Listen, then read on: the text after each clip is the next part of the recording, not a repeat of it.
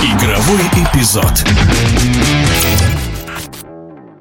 На крупном мужском теннисном турнире в германском Гале состав участников решающего матча достаточно неожиданным оказался. Александр Бублик из Казахстана выиграл в трех сетах у Андрея Рублева. Когда видишь список великолепных игроков, которые здесь выступают, то не надеешься оказаться в финале. Казалось, что пройти пару кругов уже хорошо, но когда я дошел до финала, то, конечно, хотелось выиграть. Сейчас результат кажется катастрофой, но на самом деле для меня это было хорошее выступление, приводит слова Андрея Рублева Рублева, пресс-служба ATP. Комментарий теннисного обозревателя Дмитрия Калугина. Андрей Рублев проиграл в финале турнира ATP 500 в Гале Александру Бублику, представителю Казахстана, который, в общем-то, является, по сути, российским теннисистом, но э, тема миграции российских теннисистов э, под крыло Федерации тенниса Казахстана – это отдельная тематика.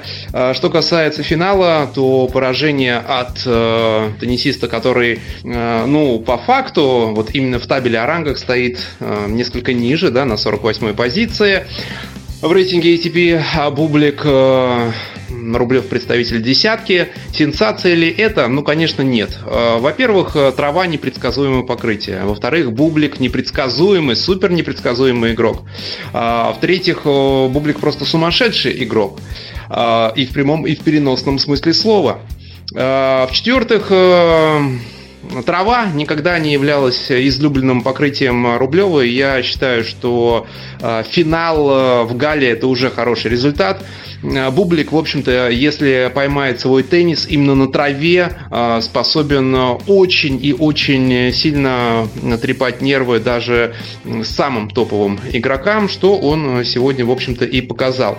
Не считаю, что для Андрея Рублева поражение от Бублика сегодня катастрофа.